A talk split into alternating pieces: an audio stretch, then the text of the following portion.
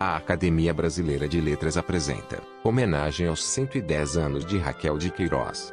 Neste podcast, teremos a participação da acadêmica Nélida Pinhon. Caras amigas e amigos da Academia Brasileira de Letras, aqui é Marco Lucchesi, presidente.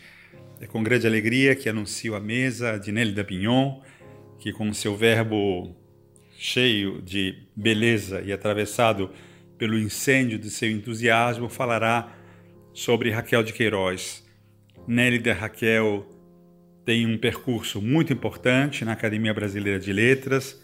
Ambas eh, inauguram, dentro de suas características, primeiro, Raquel, a presença feminina dentro da Casa de Machado de Assis, que precisamos indubitavelmente ampliar e não só esta presença.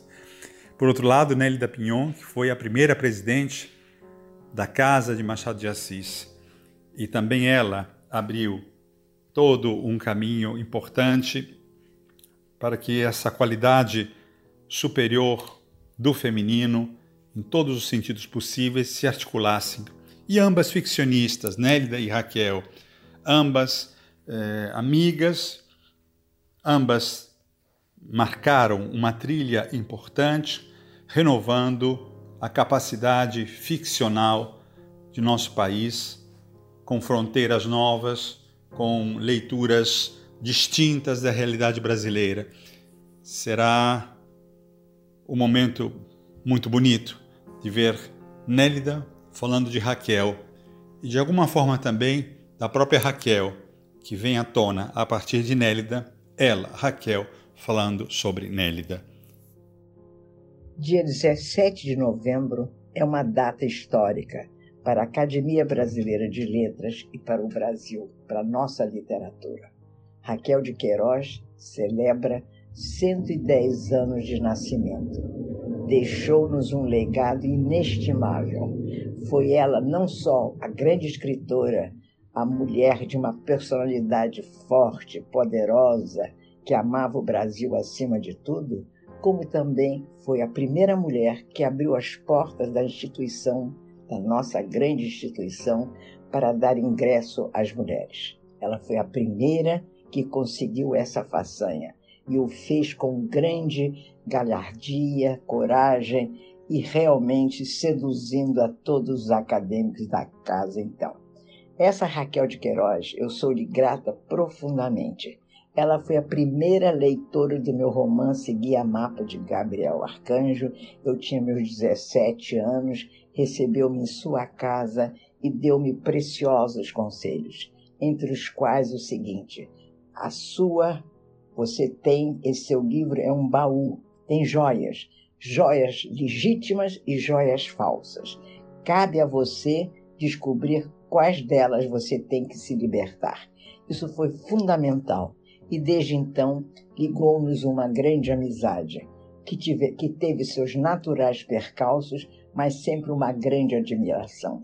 A Raquel de Queiroz, além do grande, da grande escritora que sem dúvida ela é e que encerrou a sua carreira literária com um romance muito importante, a Maria Moura, escrito de, depois dos 80 anos, que é uma façanha rara, ela também ela foi uma mulher que, que, pelo amor que ela tinha no Brasil, ela conhecia o Brasil de uma forma esplêndida. Não só os seus personagens, como também suas intrigas, seus ardis.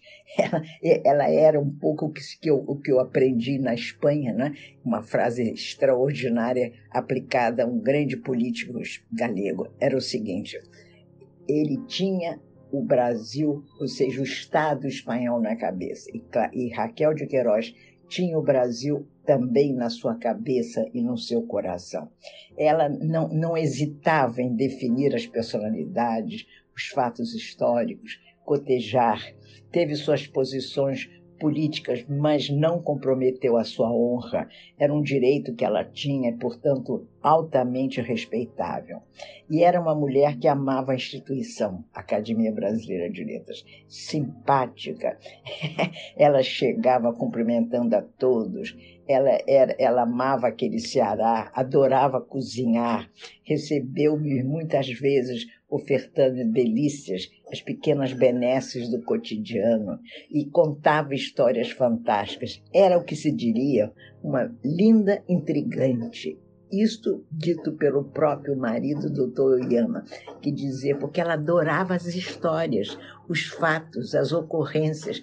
Ela não podia ausentar-se do que estava ocorrendo na realidade, porque era-lhe precioso. Era a vocação não só da grande escritora, mas também da jornalista, que ocupou durante muitos anos uma página essencial e famosa e que lhe deu grande notoriedade, que era a revista o Cruzeiro. Portanto, ela estava em todos os lugares.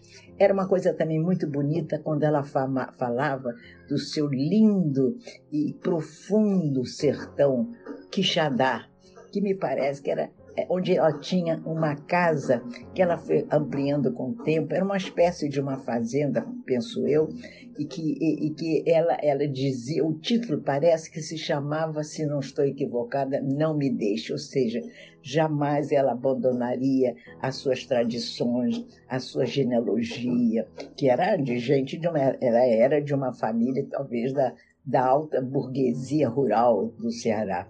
Então, ela dominava aquele Ceará de uma forma tão comovente, como você deve sentir pelo lugar onde você nasceu, porque não é possível que você, ao galgar todas as posições como ela o fez, apague o passado, apague a modéstia eventual do passado.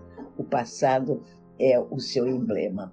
E Raquel, então, é essa mulher que deixa em cada um de nós uma lembrança linda, um, um ato generoso, entendeu? Ela, ela é, é, é, não, não, viveu em vão, ela, deixa, ela as marcas que ela foi abandonando ao longo da vida até hoje vicejam, não se apagam. Aqui estamos nós celebrando cada ano de sua vida, porque sua vida fez bem ao Brasil, sua vida nos beneficiou. E até hoje, não é além da obra, eu insisto, além da obra, essa personalidade poderosa, repito, sutil, grande tradutora, enfim, dela só podemos dizer o melhor que o humano inspira.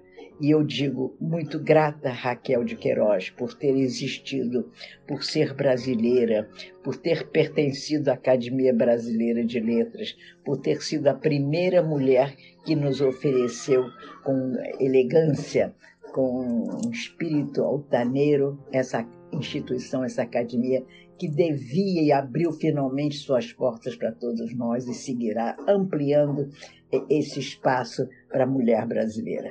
Raquel, onde você esteja, sua memória aqui na Terra será sempre reverenciada. Maravilhas. Um beijo, minha Raquel querida. Você pode acessar todos os podcasts da academia através do nosso site. Acesse pelo link www.academia.org.br/podcast.